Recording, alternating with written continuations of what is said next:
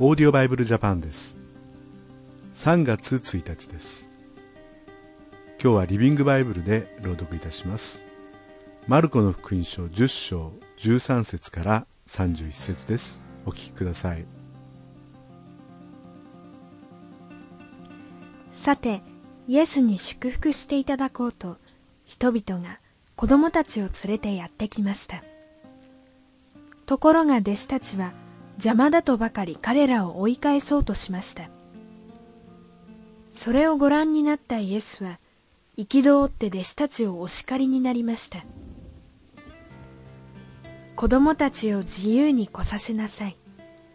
神の国はこの子供たちのようなものの国なのです。追い払うなどとんでもありません。いいですか？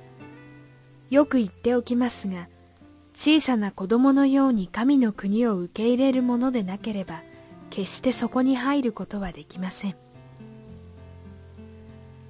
それから子供たちを抱き上げ頭に手を置いて祝福されました。イエスが道に出ていくと一人の人が走り寄ってひざまずき「先生あなた様は尊いお方です。お教えください。天国に入るにはどうしたらよいでしょうか？と尋ねました。どうして私を尊いというのですか？尊いお方は神お一人です。まあそれはさておき今の質問に答えましょう。守るべき戒めは知っていますね。そう。殺してはならない。勧誘してはならない。盗んではならない。嘘をついてはならない。騙し取ってはならない。あなたの父と母を敬いなさいという戒めです。はい先生。私は今までこれらの戒めを一つも破ったことはありません。イエスは心から彼に同情して言われました。あなたにはたった一つだけ欠けたところがあるのです。さあ家に帰って財産を全部売り払いそのお金を貧しい人たちに分けてやりなさい。そうすれば天に宝を蓄えることになるのです。それから私についてきなさい。このイエスの言葉にその人は顔を曇らせ悲しそうにすごすごと帰っていきました。大変な金持ちだったからです。その後ろ姿をじっと見ておられたイエスは弟子たちの方を振り返られ金持ちが神の国に入るのは実に難しいことですと言われました。これには弟子たちもびっくりしてしまいました。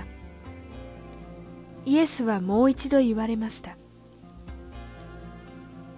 愛する子供たちよ財産を頼みとする人が神の国に入るのはなんと難しいことでしょう。金持ちが神の国に入るよりはラクダが針の穴を通る方がよっぽど優しいのです。弟子たちはますます驚いて言いました。そうだとしたらこの世の中で一体誰が救われるのでしょう。イエスは弟子たちをじっと見つめ神でなければできません。神にはどんなこともできるのですと言われました。するとペテロが自分や他の弟子たちが捨ててきたものをいちいち数え始めました。私たちは何もかも捨ててあなた様に従ってまいりました。これを聞いてイエスは言われました。はっきり言っておきます。私を愛するゆえにまた神の素晴らしい知らせを人々に告げ知らせるために家兄弟姉妹父母子財産をすべて投げ捨てた者は必ずその100倍の報いを受けます。この地上では迫害されますがそれでも家兄弟姉妹母子土地はちゃんと戻ってきます。そればかりか次の世では永遠の命を受けるのです。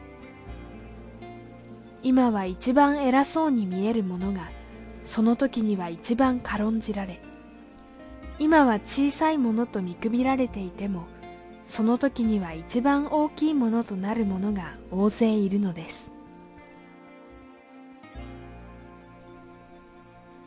イエス様のもとに貧困法制な金持ちの青年という何とも羨ましいような青年がやってきました。そして救われるためにはどうすればいいのでしょうかと聞いたわけです。この世的な考え方で言えば素晴らしいこの人こそ救われると思うかもしれませんが金持ちが神の国に入るよりラクダが針の穴を通る方がもっと優しいなんていうことをイエス様が言われてまるで発想が逆転しているような発言でした。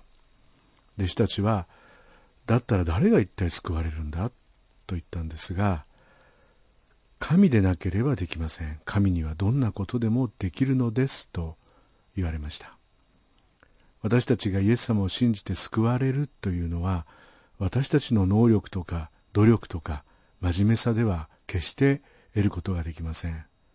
神様の前にへり下って私は救われる資格がありません。でもあなたの十字架によって救いを感謝しますと信仰によって救われるのです。